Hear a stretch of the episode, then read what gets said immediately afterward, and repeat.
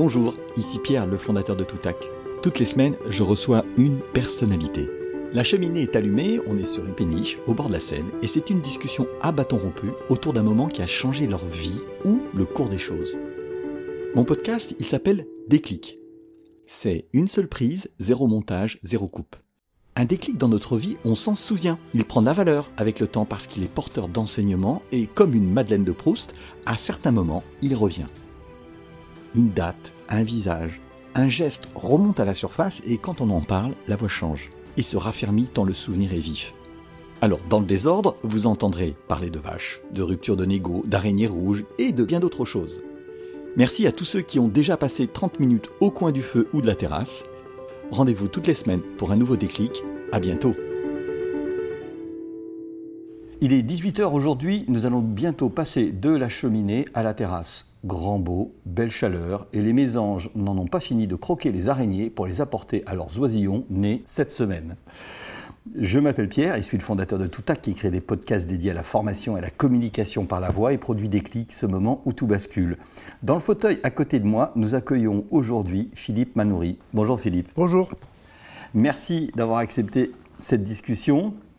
Si tu es là, c'est que Françoise et Jean-Philippe Bilaran, collectionneurs d'art et grands mécènes de musique contemporaine, t'ont recommandé dans des clics en ce début d'année. Cette musique contemporaine, tu en as fait ta passion très tôt. Euh, tu aurais pu être joueur d'échecs, pianiste, ce que tu es d'ailleurs, mais tu étais avant tout un compositeur. Tu commences à t'intéresser de près à la musique dès l'âge de 9 ans et rapidement tu écris des pièces musicales. Tu vas poursuivre ta formation dans et à l'extérieur d'institutions nationales avec des parents que tu qualifies toi-même de bohème et qui te laissent poursuivre ta voie. Tu rentres finalement au Conservatoire national supérieur de Paris à 22 ans. En 1975, tu suis des cours de composition par ordinateur avec Pierre Barbeau. Puis en 1980, tu rentres à l'IRCAM, l'Institut de recherche et coordination acoustique, musique, tout le monde ne sait pas ce que c'est que l'IRCAM. De 2004 à 2012, tu enseignes à l'Université de Californie à San Diego, où tu peux enfin composer, comme tu le dis, sans avoir d'enjeu de survie. Tu fondes à Strasbourg en 2015 ta propre académie. Tu occupes la chaire de création artistique du Collège de France pour la saison 2016-2017 et à l'occasion de tes 70 ans, bon anniversaire. Merci à Paris, à Lugano, au Festival Berlioz, à Orléans, à Strasbourg et peut-être dans d'autres villes, tu donnes une, succession de concerts. Voilà un résumé, euh, ce que j'ai pu lire de ce, que, de ce que tu fais, mais avant de parler du déclic que tu as choisi, j'aimerais que tu nous donnes la possibilité de comprendre ce qu'est une partition virtuelle. Alors une partition virtuelle, c'est un terme que j'ai inventé euh, suite à mes recherches dans l'informatique musicale, euh, ce qu'il faut savoir, c'est qu'un ordinateur, euh, c'est un instrument extrêmement bête, complètement stupide. Il faut lui dire tout quoi faire. C'est-à-dire qu'il n'a pas d'intuition, il, ne peut anticiper sur rien du tout, il n'a pas de sensibilité, donc il faut lui dire vraiment tout quoi faire. Quand on écrit une partition pour un interprète, pour un pianiste par exemple, euh, on lui écrit un texte, donc une, partition, mais il faut savoir que la partition ne comporte pas tout. C'est-à-dire que on donne les rythmes, euh, on donne les hauteurs des notes, on donne le tempo, on donne des dynamiques, mais euh, si on veut rentrer dans le détail de ce que fait l'interprète, c'est-à-dire vraiment les, nuances très très fines, on n'a pas de quoi l'écrire, on ne sait pas l'écrire. Donc le texte musical est un texte incomplet, mhm. justement parce qu'il laisse la place à l'interprétation. Euh, et donc, euh, le texte, une partition est finalement toujours un peu virtuelle, parce que c'est la musique qu'on entend est beaucoup plus que ce qui est écrit sur la partition. Mm. Et, mais quand on fait ça avec, avec l'informatique, euh, l'informatique, il faut lui dire tout ce qu'on. Ou on peut lui dire vraiment de, de faire tout ce qu'on veut, mais ce qu'on peut faire, c'est qu'on peut laisser des choses ouvertes. On peut faire en sorte que cette partition va être. elle va recevoir des informations de l'interprète et va analyser la manière dont la musique est jouée et va prendre certaines décisions, d'après ce qu'on lui a dit, euh, pour, euh, euh, pour créer une musique. Et donc, on écrit des partitions dans lesquelles on ne note pas tout, c'est vraiment de la virtualité, puisque ce qui va se passer, c'est qu'il y aura un texte qui, lui, va être écrit, c'est-à-dire l'ordinateur va avoir un texte qui, disons, un programme et, qui va suivre, mais il va recevoir des informations qu'il ne connaît pas, mmh. euh, et donc personne ne sait ce qu'elles vont être, ces informations. Et donc, euh, il y, a une part d'inconnu qui, qui, est la part de l'interprétation que je fais rentrer dans euh, la musique électronique, qui avant cela était une musique totalement figée, totalement enregistrée et totalement, euh, oui, figée. Quoi. Bah écoute, merci. Et puis je pense que tu nous livreras d'autres explications sur la mmh. musique contemporaine, qui est quelque chose qui est quand même assez mal connu mmh. euh, et, et, qui a besoin d'être plus, plus connu. Alors, ce que j'aimerais, c'est que tu puisses nous, nous expliquer, nous dire quel était ton déclic. Alors j'en ai eu plusieurs, mais le, grand déclic que j'ai eu, c'était quand j'ai vu un compositeur euh, qui m'a fait comprendre que euh, le métier de, compositeur était un métier possible. C'est-à-dire pour moi, les compositeurs, quand j'étais euh, étudiant, ou pas étudiant, mais quand j'étais enfant, par exemple, les compositeurs, c'est des compositeurs morts. C'était des statues qu'on voyait, c'était des gens dont on entendait parler, dont on était la musique, mais j'imaginais même pas que le, que, le, métier de compositeur existait encore, jusqu'au moment où j'ai découvert bon, qu'il y avait des compositeurs vivants, mais un en particulier, c'était Karl-Heinz Stockhausen, compositeur mhm. allemand, très connu, et j'ai vu ce que c'était qu'un compositeur qui portait en lui un monde musical, enfin qui, qui qui s'exprimait, et en plus qui s'exprimait à la fois avec euh, des instruments traditionnels, l'orchestre, le piano, euh, les percussions, tout ce qu'on veut, mais aussi en musique électronique, qui était un un des grands pionniers. Et il venait à Paris toutes les, tous les hivers. Euh, je me rappelle, c'est Maurice Fleuret qui organisait les, les, des concerts à la, à la, aux têtes de la ville. Et je, pratiquement chaque année, Stockhausen venait et j'attendais ce, ce, ce moment-là comme comme un moment presque initiatique quoi, chaque année. Et c'est à, son contact, mais même sans le connaître vraiment, parce que je l'ai connu après, mais sans le connaître vraiment, c'était de voir cet homme avait... Euh, qui avait inventé toute cette musique et qui l'apportait en lui, une musique qui était tout à fait nouvelle pour moi, avec, des émotions tout à fait euh, inconnues. Euh, et là, j'étais vraiment fasciné par, ce, par ce, cette, activité, par ce qu'il faisait. Et là, je me suis dit, bah, c'est ça que je veux faire. C'est ça. C'est ça que je veux faire. Et, et, et, je lisais que même dès ton premier âge, tu étais quand même attiré vers la composition. Oui. alors que souvent, un enfant, il est attiré par jouer. Oui. Il n'est pas attiré bah, par. C'est-à-dire que j'étais attiré par la composition à partir du moment. Euh, enfin, ce que je, je, je pense que j'ai, quand j'ai commencé à apprendre à lire la musique, j'ai commencé à l'écrire. Alors, ce que c'était, c'était ce que c'était. Mm. Mais disons, l'acte d'écrire la musique, d'inventer de la musique, de, de, de, de, ne pas se contenter que de ce que le, ce qu'on nous offre, mais disons d'inventer de, la musique, euh, ça m'a, c'est quelque chose qui, qui m'est arrivé très tôt. Et donc j'ai commencé à écrire la musique en même temps que la lire. Les, les, deux, les deux moments étaient un peu simultanés. Donc, donc très tôt quand même. Oui, 9 ans. 9 ans. 9 ans, ouais. Et quand tu dis inventer de la musique, est-ce que tu entends la musique dans ta tête? Alors maintenant, oui.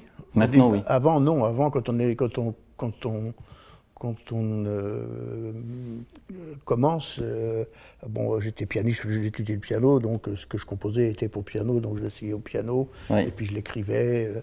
mais maintenant, avec l'éducation, avec le, tout l'entraînement que j'ai eu, évidemment, j'entends la musique quand j'écoute, quand j'écris une pièce d'orchestre, comme c'est le cas en ce moment, la musique sonne dans ma tête. Pas la musique électronique, par contre, c'est impossible. D'accord. La musique électronique, il faut avoir la machine devant soi pour la, euh, pour la composer parce qu'on n'a pas de mémoire, on n'a pas d'histoire pour ça. Mais pour tout ce qui est la musique acoustique, euh, le piano, l'orchestre, les voix, euh, bien sûr, j'entends la musique dans ma tête. Et, je dirais même que c'est la moindre des choses. C'est la moindre des choses pour composer Pour un compositeur. Et, comment tu... bon, là, tu es rentré dans un endroit qui est particulier, il y a plein d'endroits particuliers. Comment tu, tu captes, je ne sais pas, c'est ton environnement qui, te donne de, de, l'inventivité, c'est des rencontres, c'est la musique, elle est, toujours là. Comment ça marche? C'est un flux. Je dirais que c'est, je, ne dirais pas que je compose tout le temps. Enfin, je compose pratiquement tous les jours, ça c'est sûr. Euh, Comme un écrivain écrit tous les jours. Oui, à part aujourd'hui, puisque bon, j'ai pris le train pour aller de Strasbourg pour venir ici, mais euh, sans ça, je suis tous les jours à ma table de travail. Donc c'est un, c'est une, c'est un flux de pensée qui ne s'arrête pas, pour ainsi dire. Et donc, euh, il peut y avoir d'un seul coup, évidemment, un eureka, il peut y avoir euh, l'idée que, sur laquelle euh, on a séché pendant quelques jours et qui, se, de- déclenche, ça, peut arriver. Mais euh, vraiment, c'est surtout, je dirais que c'est un flux de pensée, comme un, euh, comme ce qu'on disait, le stream of consciousness, comme disait Joyce, le, le- le courant de conscience, qui pour moi est, est- est- est irrigué par, euh, par la musique. Et donc j'ai toujours des, structures musicales dans la tête, des idées musicales dans la tête, ce qui n'empêche pas de, que je n'y pense pas tout le temps, mais enfin Ouais. disons, c'est euh, chaque jour, il y a, il y a- il y a- il y a cette- quand même une certaine permanence. Et donc c'est... c'est, euh, ce sont des idées qui, qui- qui viennent, qui, qui restent dans ma tête, et quand je suis à la table de travail, qu'il faut les réaliser, c'est là où je, je- elles se concrétisent. Et elles se transforment aussi. Pas- Elle se transforme d'autant plus. Ce qui serait intéressant, c'est que tu nous expliques. Donc, tu fais de la musique beaucoup par ordinateur. Je ne sais pas trop ce que ça veut dire, jusqu'où ça veut aller.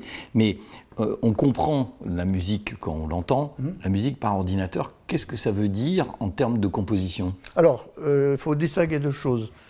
Quand j'écris pour les instruments, je ne me sers pas d'ordinateur. D'accord. Euh, En ce moment, j'écris une pièce pour un, un- un orchestre, un, un ensemble de 31 musiciens. Euh, c'est papier, feuille, crayon. D'accord. Voilà, et gomme. Très important, la gomme. Go. Euh, et, et donc pour ça, c'est, c'est, c'est, je- a- j'ai des- certains de mes collègues euh, qui euh, préparent ce travail-là avec, ce qu'on appelle la CAO, c'est-à-dire la composition assistée par ordinateur. Je l'ai fait aussi à certains moments, ça m'arrive de le faire, c'est-à-dire de se servir d'un ordinateur pour calculer des structures sonores, des, des, des- des harmonies, des rythmes, des choses comme ça. Mais globalement, quand c'est pour les instruments, c'est euh, avec de papier, feuille, crayon. Quand c'est pour la musique de synthèse, la musique électronique, alors là, effectivement, je compose avec l'ordinateur. Et donc, pour ça, on a des programmes de synthèse qui nous permettent de faire des sons. Euh, il y en a des, quantités énormes. Euh, on a des, programmes qui nous permettent d'enregistrer, qui nous permettent de transformer, qui nous permettent de faire en sorte que euh, qu'on puisse faire que l'ordinateur puisse suivre un interprète, un musicien au moment où il joue, un accompagnateur électronique. Il y, a, enfin, il y a plein de champs de recherche sur lesquels je travaille depuis une trentaine d'années maintenant.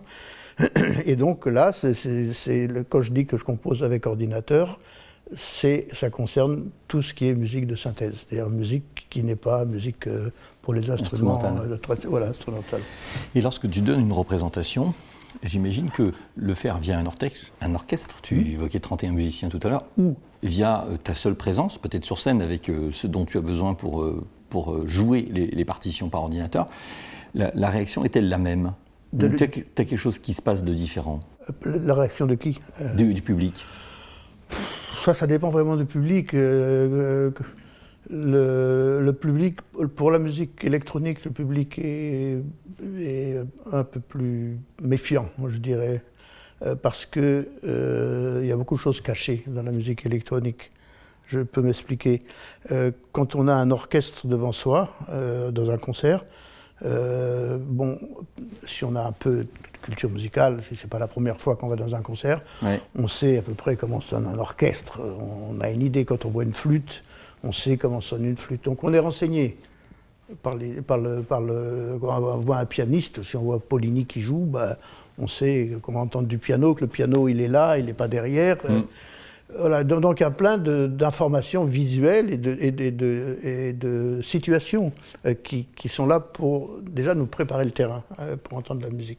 Par contre, quand on passe dans la musique purement électronique, ce que je ne fais jamais parce que je mélange toujours les deux, mais y, y il y a des passages qui sont purement électroniques dans certaines de mes pièces. Là, euh, on peut faire ce qu'on veut, c'est-à-dire que les gens ne savent pas de quel côté va. On a par exemple 15 haut-parleurs autour de soi. Ouais. Personne ne sait d'où va sortir le son. Personne ne sait quel type de son ça va être, puisque c'est c'est juste un haut-parleur. Et donc on n'a aucune information. Et donc le public, euh, dans ce cas-là, est un peu plus, euh, je dirais, dé- dé- déstabilisé. Mais il faut dire que euh, depuis quelques années, depuis que la musique électronique, ce qu'on appelle la musique électronique maintenant, parce que moi je dis que je fais de la musique électronique, mais beaucoup de gens me disent, mais c'est pas ça la musique électronique. La musique électronique, ce sont les DJ, ce sont les... Alors, toute, toute la culture populaire de musique électronique qui est née depuis une vingtaine d'années, donc euh, il y a toute une génération maintenant qui est très habituée à ça, à ça- à- à ça, et et qui n'a plus les mêmes, les mêmes réticences. Mais ce qui est intéressant à voir, c'est que cette culture populaire, qui est très, très à la mode, alors qui, qui, est basée sur des, des, je dirais, c'est une musique très différente de celle que je peux concevoir, euh, mais euh, c'est une culture qui a pris son essor euh, sur des techniques que nous avions élaborées dans les années 70. D'accord. Et est-ce que tu as eu des relations avec certains personnes, personnes bah, J'en ai beaucoup de relations dans le sens où, j'ai eu beaucoup d'étudiants, par exemple des jeunes étudiants, et qui, par ailleurs faisaient de la musique électronique, qui faisaient de la composition. Ouais, ouais.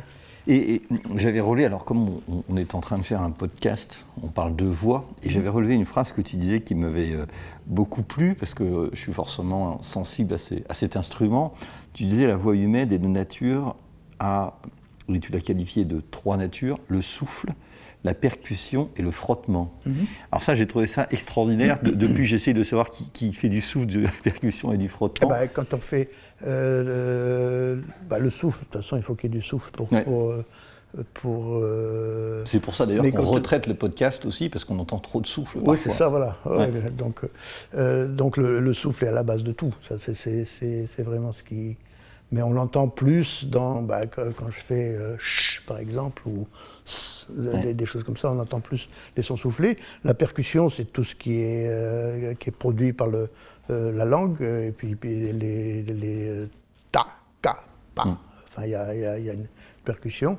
Et le frottement, c'est z, sh, z. C'est-à-dire quelque chose qui, qui n'est pas du, son pur, mais qui est un mélange de sons et de bruit, euh, mm. et qui, et qui, qui, qui, qui le frottement. Et, et, la voix est, composée de ces trois, de ces trois entités-là, qui très souvent se mélangent et qui, et qui ne sont pas des entités séparées. Mais qu'on ne sait pas dissocier quand. C'est pas dissocié. Il y en a une qui se fond dans la suivante, etc. Mais c'est vrai qu'il y, a cette. Euh, alors je m'étais amusé à un moment, j'avais fait une, pièce pour chœur euh, et j'avais m'étais amusé à dissocier. Alors le texte était en tchèque euh, et donc le tchèque est une langue où il y a beaucoup de, bruit. c'est le contraire du finlandais par exemple, qui a beaucoup de, de consonnes. Le tchèque a beaucoup de voyelles. Et je m'étais amusé à donner à une partie des chanteurs juste les parties bruitées. Et l'autre, je l'avais dissocié. Quoi. J'avais dissocié un texte et dans l'autre les parties voisées. Et au départ, c'était désynchronisé. Et petit à petit, ça, se, ça, se, resynchronise. Et tu parlais tout à l'heure, tout à l'heure de, Stockhausen, et il y a une autre personne qui en comptait, je crois, c'est Pierre Boulez. Oui, bien sûr. Ça, c'était mes deux figures tutélaires. Euh, Pierre Boulez, je l'ai je l'ai connu après, parce que j'ai connu personnellement Stockhausen avant, parce qu'il venait à Paris. Pierre Boulez n'était pas à Paris à l'époque. Et je l'ai connu surtout à partir du moment où il est revenu en France, c'est-à-dire à, l'époque de la création de l'IRCAM, dans les années 75. J'ai été joué au premier concert de lancement d'intérêt contemporain. Mm. Euh, il m'avait choisi, à ma grande surprise. Je n'avais rien fait pour ça, mais bon, j'étais c'était une surprise. Et, euh, et, j'avais. Euh, par contre, je connaissais Boulez pour avoir étudié, mais alors vraiment à fond, ses partitions. Et je connaissais le chef d'orchestre, évidemment, c'est par les disques. Mais comme il venait pas souvent, euh, c'était une personne un peu pas mythique, mais un peu, enfin très éloigné, quoi, on ne le, voyait jamais. Et par contre, j'avais étudié beaucoup ses partitions.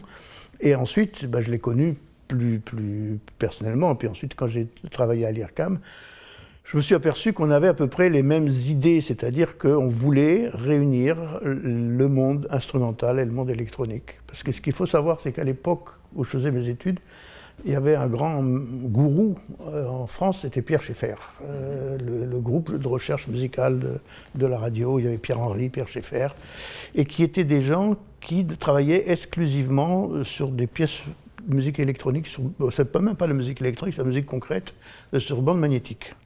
C'était des gens qui ne savaient pas écrire la musique. Ils n'avaient, Pierre Henry avait fait un peu de violon, je crois, mais il ne savait pas écrire la musique. Et donc, il, il, enfin, il composait la musique de manière intuitive. Euh, il n'y avait pas d'écrit et il n'y avait pas tellement de théorie non plus. C'était quelque chose de très intuitif. Et euh, moi, j'avais suivi leurs cours quand j'étais étudiant au conservatoire et ça ne m'avait pas tellement attiré parce que j'étais en quête d'un d'un discours un peu plus construit, un mmh. peu plus structuré, mmh.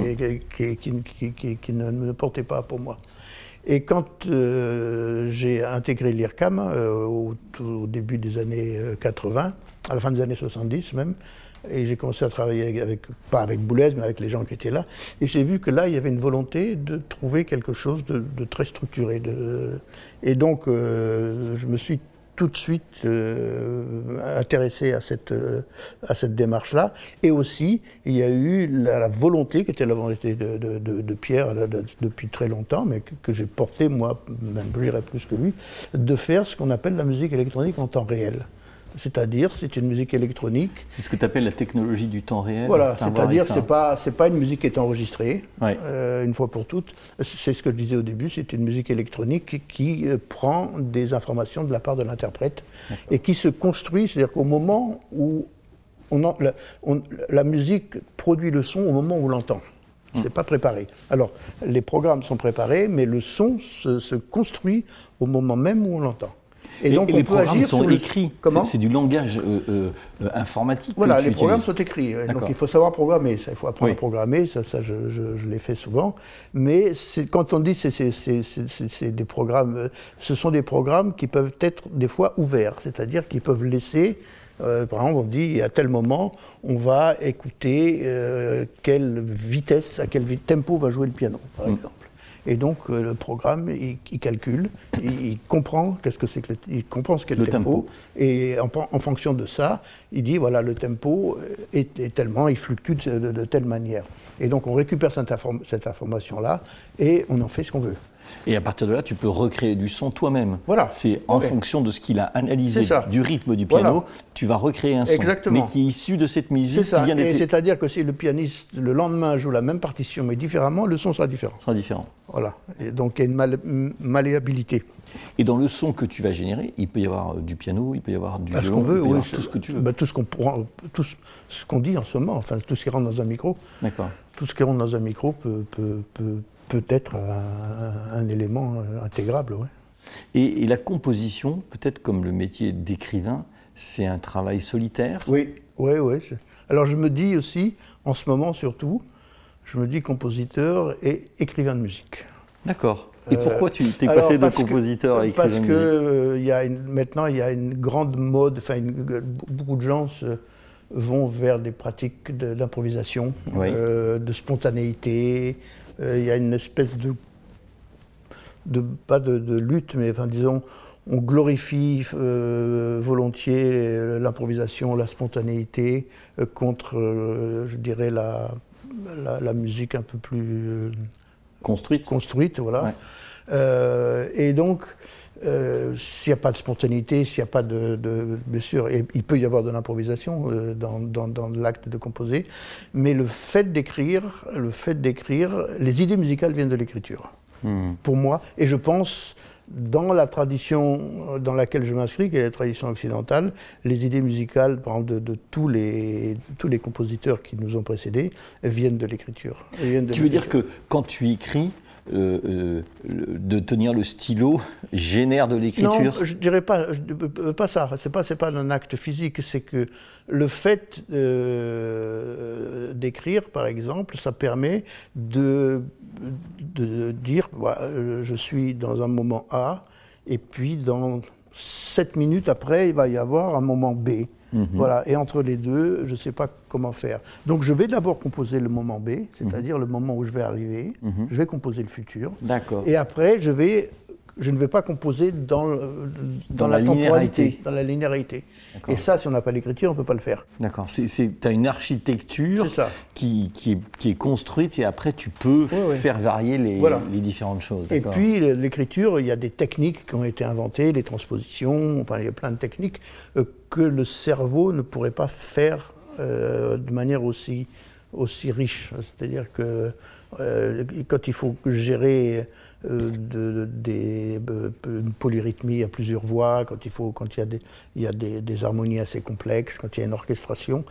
Ce sont des, des, éléments qui sont très euh, complexes en eux-mêmes, mais qu'il faut gérer de manière simultanée. Mhm. Et là, le cerveau ne, ne, suit pas. Quoi. On n'est on est, on est pas, assez, pas assez costaud pour, intellectuellement et mentalement pour faire ça. Donc l'écriture permet d'aborder ces domaines-là euh, parce que l'intuition seule n'y arrive pas.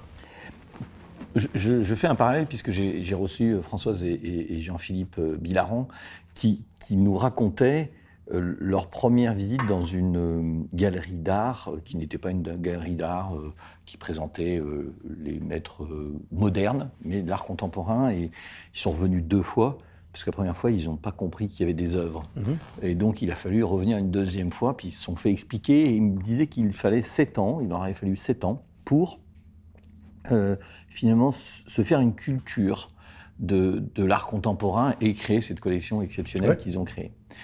Aujourd'hui, la musique contemporaine, ça, ça, ça, ne s'aborde pas facilement, je, je, en tout cas pas, pas naturellement. Comment tu, tu suggères qu'on puisse approcher cette musique contemporaine Tu vois ce que je veux euh, dire Très bien, très bien. Bah, bien sûr, parce que c'est c'est euh, une question qui est souvent posée. Euh, ce qu'il faut savoir, c'est que les, les formes d'expression musicale sont immenses. Il y, a une, il y a une, variété immense d'expression musicale et de possibilités d'expression musicale. la plupart des gens n'en utilisent qu'une petite partie. Mm une petite partie. Par exemple, pour donner un exemple très simple, dans le domaine du rythme, par exemple, tout ce qu'on entend dans les radios populaires ou dans la musique populaire, c'est toujours du 4 temps. Hmm. On va dans les Balkans, il y avait de la musique à 5 temps, de la musique à 7 temps. Euh, nous, on est resté sur le 4 temps. Euh, les harmonies qu'on écoute sont des harmonies qui, sont des harmonies classiques euh, qu'on continue. C'est-à-dire qu'on euh, on, utilise, surtout depuis que les, radios, maintenant avec l'Internet, c'est encore plus... donc il y a une... on, ne prend qu'une petite partie de, de ce qui est possible. Mais ça devient un dogme, c'est-à-dire que ça conditionne fortement les oreilles. C'est-à-dire qu'aujourd'hui, de nos jours, les gens sont beaucoup plus conditionnés qu'ils ne l'étaient avant, parce qu'il y a de la musique partout. dans, le, dans le, mouvement social, euh, dans les magasins, dans les trains, dans les aéroports, dans les restaurants. Et donc les, les, oreilles sont plus conditionnées. Fatalement, elles sont conditionnées vers certains types d'écriture, pas d'écriture, certains types d'harmonie, de musique. Et euh, la musique contemporaine, ce qu'on appelle la musique contemporaine, propose en général quelque chose de différent. Euh, mm. Et donc, les gens, plus ils sont conditionnés, plus ils ont de mal à anticiper ce qu'ils écoutent. Et ils sont très souvent heurtés parce que ce qu'ils attendent n'est pas ce qui se produit. Mm. Euh, et donc, comment faire? Ben, C'est en écouter. Je dis ça, c'est en écouter. Mais c'est une chose est sûre, c'est qu'il faut arriver à s'extraire un petit peu du flot ambiant. Mm. Du flot ambiant.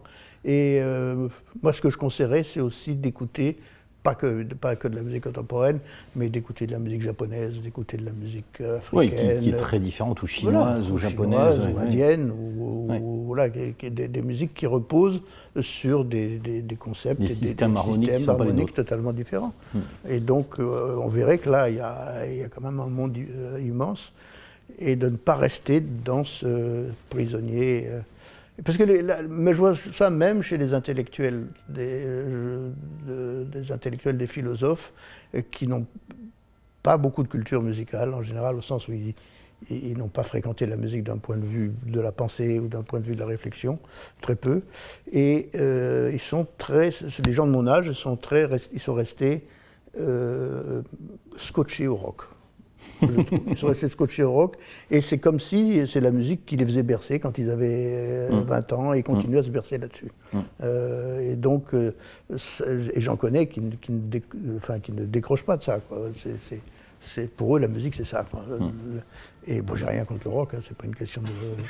Mais je vois qu'il y a des, beaucoup plus de conditionnement aujourd'hui qu'avant.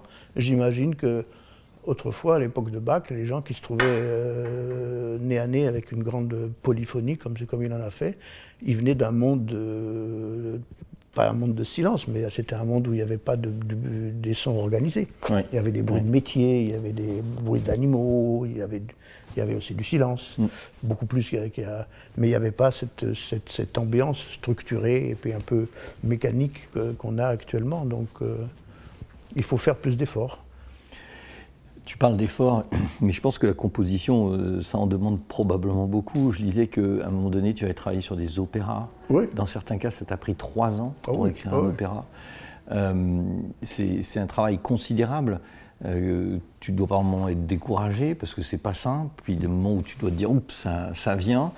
Euh, tu te fixes un temps parce que beaucoup, que ce soit de la peinture Mmh. ou que ce soit de la musique, ben, les mécènes disent, ben, je voudrais une œuvre en tant de temps. Est-ce qu'on peut écrire en tant de temps une œuvre où ben, tu dis non, je commence puis on verra quand ce sera fini? Non, parce qu'en général, quand on, a une commande, on a une date butoir. D'accord. Et c'est c'est bon d'avoir une date C'est butoir bon, c'est bon parce que euh, ça, ça permet de ne pas se laisser aller. Quoi. Mm. Euh, c'est très curieux parce que quand on lit la, la correspondance de Debussy, par exemple, on s'aperçoit que si son éditeur Durand, enfin c'est le même que le, le mien, mais Monsieur Durand, donc à son époque, lui avait pas écrit plusieurs fois fini les études pour piano parce qu'il faut qu'on les, les publie, on n'aurait pas eu les études. donc Ouais. c'est parce qu'il a eu ce- cette, euh, assistante. ouais. Ouais. Non, non, ça c'est pas. Les contraintes ne sont jamais mauvaises. Enfin, les bonnes contraintes euh, peuvent être tout à fait fructueuses. Et euh, traditionnellement, à la fin de Déclic, euh, je pose la question, mais si tu voulais avoir quelqu'un à entendre à la place de toi dans ce siège, ça serait qui? Qui tu pourrais me recommander? Miller Puckett, il s'appelle Miller Puckett. Ouais.